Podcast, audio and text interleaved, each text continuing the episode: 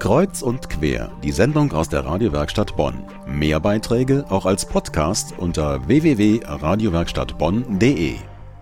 Finanzierung der Armen klingt ja ein bisschen wie Caritas, aber Mohammed Yunus, äh, sein Projekt, diese Grameen Bank in Bangladesch, das ist ja nicht Caritas, der Mann ist Banker, der muss Geld verdienen. Wie funktioniert denn nun dieses System? Armenhilfe ist es nicht. Es hat 16 bis 20 Prozent Zinsen. Das verlangt also schon auch ernsthaftes Engagement. Das ist das, was ihr damit verdient, 16 bis 20 Prozent er macht keinen Gewinn, sondern er investiert das mittlerweile. Da gibt es ein ganz weites System für Rente, für Ausbildung, für Unterkünfte. Also er macht damit kein Geld. Es funktioniert auch so, dass es immer ganz kleine Kredite zwischen 10 und 20 Dollar werden vergeben. Die werden wöchentlich zurückgezahlt. Er hat nämlich festgestellt, wenn man zu lange wartet und zu riesige Summen fordert, dann klappt das nie für Menschen, die ein kleines Einkommen haben. Also wöchentlich und nur ganz klein in der Währung. Und dann klappt das auch mit der Rückzahlung Bezahlung, gerade dann, wenn Frauen das machen und gerade, das war auch das, was sie festgestellt haben, wenn man das in kleinen Gruppen gemacht, die auch gegenseitig aufeinander aufpassen und zusammenhaften.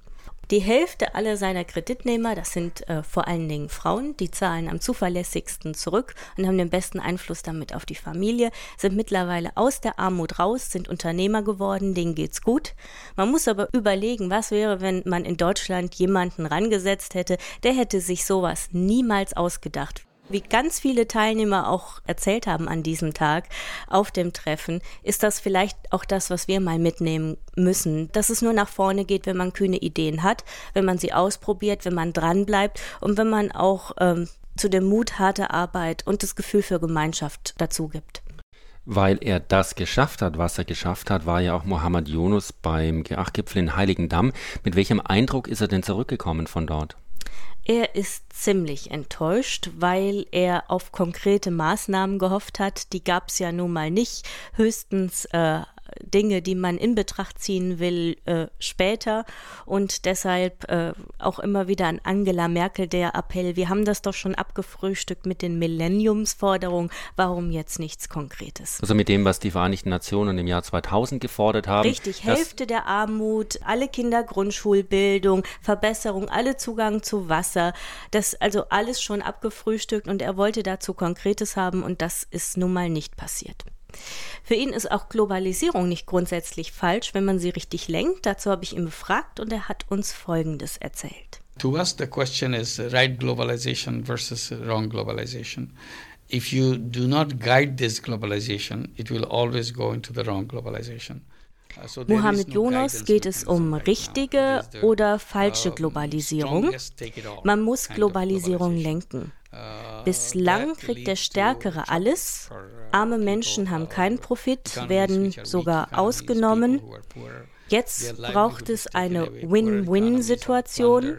Alle sollen profitieren und dafür Verkehrsregeln. Uh, so globalization should be uh, from both for both sides, win-win for both sides, and that we need some traffic rules so that we know we follow that. Just because you are the strongest, you cannot take over everything. Und genau diese Verkehrsregeln vermisst er. Deshalb ist ihm auch insgesamt so wichtig, dass die Aufmerksamkeit bei dem Thema Armut bleibt und dass auch die Proteste nicht aufhören.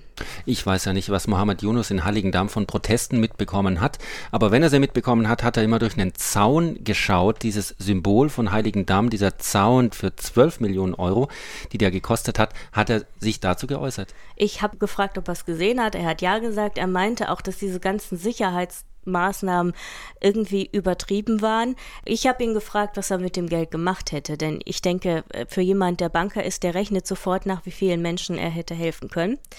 Er hat darauf nur gelächelt, nicht geantwortet, aber wir können ja mal nachrechnen, pro Darlehen 20 Dollar bei 12,5 Millionen, dann kann man einer mittleren Großstadt helfen. Ich denke, so ein bisschen schlucken musste er da auch.